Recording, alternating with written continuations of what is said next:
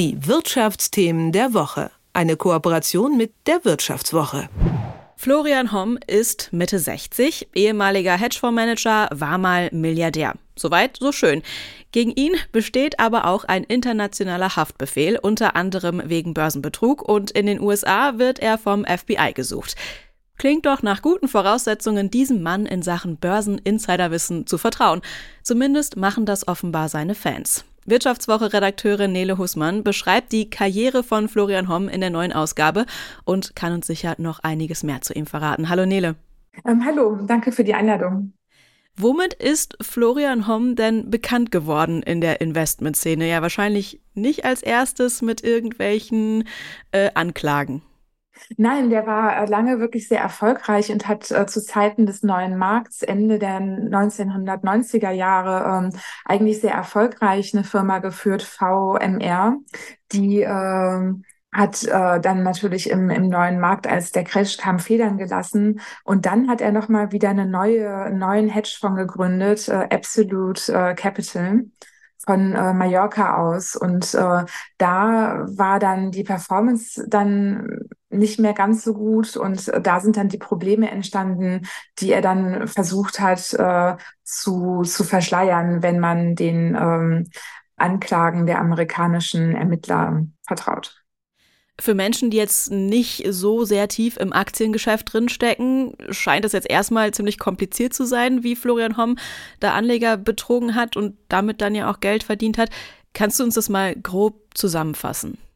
Ähm, ja, also es geht darum, dass äh, seine Fonds äh, hatten nicht mehr die Performance, äh, für die man dann so viel Geld bezahlt. Und ähm, er hat dann äh, versucht, äh, das zu manipulieren. Da geht es darum, ähm, dass er dann ähm, mit dem einen Fonds Aktien sehr billig eingekauft hat, weit unter Marktwert, und die dann an den anderen Fonds, der die schlechte Performance hat, verkauft hat, dass dann praktisch der automatisch ähm, einen Gewinn von ein paar Dollar bekommen hat pro Aktie. Das waren dann Pakete von 500.000 Aktien teilweise oder 100.000. Und da hat er halt schon dann ein, zwei Prozentpunkte mehr ausweisen können, als er wirklich mit seinen Deals erwirtschaftet hatte. Und das ist in, ähm, in einigen Fällen für Fonds sehr streng verboten, sich auf diese Art zwischen verschiedenen Unterfonds ähm, Aktien zu verkaufen. Und darauf stützt sich die, die Anklage ähm, der amerikanischen Staatsanwaltschaft, die aber auch schon total alt ist. Und der Florian Homm hat dann nämlich sich einen gefälschten Pass besorgt und ist erstmal ähm, lange äh, im Ausland äh, verschwunden, tauchte dann aber in Italien wieder auf und ist dort dann auch ähm, wegen einem immer noch gültigen internationalen Haftbefehl verhaftet worden, saß dort über ein Jahr in Auslieferungshaft Letztendlich haben aber die ähm, amerikanischen, italienischen Behörden sich nicht einigen können über die Konditionen und dann musste der wieder freigelassen werden. Jetzt lebt er in Deutschland. Äh, den internationalen Haftbefehl gibt es auch immer noch und es äh, scheint aber irgendwie äh, nicht so zu sein, als ob man ihn jetzt verhaften und ausliefern würde. Der lebt hier ganz, ganz bequem, glaube ich. Hat er das denn alles alleine gemacht oder hat er da mit Menschen zusammengearbeitet? Er hatte ein, ein ganzes Team und ähm, das ist das Interessante daran. Ähm, da ist praktisch sein ehemaliger Börsenmakler, dessen ähm, Unternehmen, an dessen Unternehmen er sich zu 50 Prozent beteiligt hatte.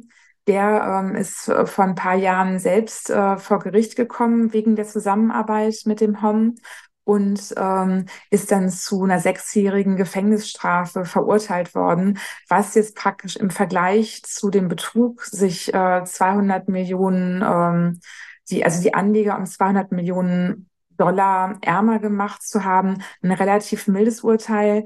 Dem HOM blühen da wahrscheinlich äh, lebenslange Gefängnisstrafen. Und ähm, dieser Börsenmakler, der ist jetzt wieder freigelassen worden wegen guter Führung vorzeitig. Und ähm, der hatte Lust, ähm, auszupacken. Und es gibt noch einen weiteren ähm, ehemaligen Mitarbeiter vom Florian Homm, der steht gerade in ähm, Los Angeles vor Gericht. Der hat sich auch nach einem langen ähm, Auslandsaufenthalt in Kanada jetzt den US-Behörden gestellt, weil äh, das so aussah, als ob auch Kanada zugreifen würde und ihn ausliefern würde. Und jetzt äh, hat der auch schon ähm, sich eingelassen darauf, äh, sich als äh, konspirierend mit Florian Homm für schuldig zu erkennen. Es geht jetzt bei diesen Geschäften von Florian Homm um diverse Maklerfirmen, Tochtergesellschaften, Aktienverkäufe, die fast 20 Jahre zurücklegen. Ähm, das beschreibst du alles in dem Artikel. Wie ist der zustande gekommen? Ähm, das war ganz interessant. Ich habe lange in Amerika gearbeitet als Korrespondentin und ein früherer Kollege hat dann ähm, dem Todd äh, Fichetto, als der wieder freikam, meinen Kontakt gegeben, weil der war halt sehr motiviert, ähm, sein, ähm, seine Sicht der Dinge zu schildern und ähm, auch äh, praktisch äh, zu zeigen, was der Florian Homm wirklich gemacht hat. Und ähm, Florian Homm hatte der Wirtschaftswoche damals ein großes Interview gegeben, in dem er halt dann zumindest, ähm, was jetzt die neuerlich angebrachten Beweise von Todd Fisetto anlag, denen widersprochen hatte.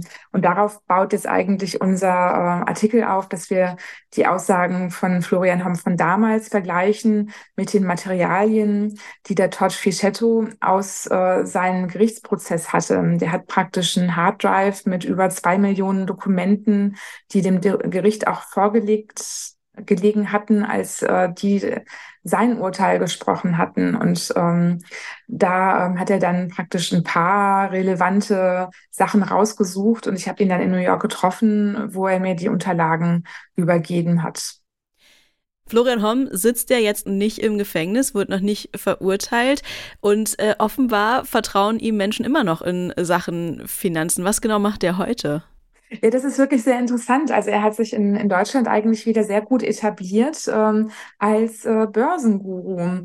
Und zwar hat er das ganz geschickt aufgestellt. Also er hat einen Börsenbrief und einen Börsenclub und ähm, auch verschiedene ähm, Lehrmittel, wo man so, so Online-Pakete äh, lernen kann über die Börse.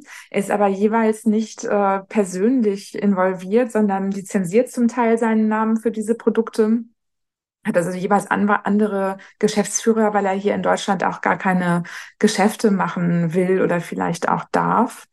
Und ähm, da hat er jetzt wirklich wieder ähm, richtig so eine, so eine Fangemeinde aufgebaut von, von Leuten, die ihm sehr gern zuhören. Und er ist ja auch ursprünglich ähm, Harvard-Absolvent. Er ist schon ein, ein äh, sehr kluger Kopf und auch ein sehr charismatischer Mann. Und er hat sich jetzt gerade in der, in der Zeit der Pandemie, hat er sich dann auch zum Teil ähm, so ein bisschen mit so querdenkerischem äh, Gedankengut auseinandergesetzt und sich so eine sehr treue Fangemeinde aufgebaut, die jetzt halt äh, auch bereit ist, bis zu 50.000 Euro Mitgliedsgebühr im Jahr zu bezahlen, um halt äh, sehr exklusiven Zugang zu ihm zu haben. Das sagt Wirtschaftswoche-Redakteurin Nele Hussmann über den Ex-Hedgefondsmanager Florian Homm. Mehr über seine Verwicklungen lest ihr in der aktuellen Ausgabe der Wirtschaftswoche. Vielen Dank für das Gespräch. Danke sehr. Hat mich gefreut. Die Wirtschaftsthemen der Woche. Eine Kooperation mit der Wirtschaftswoche.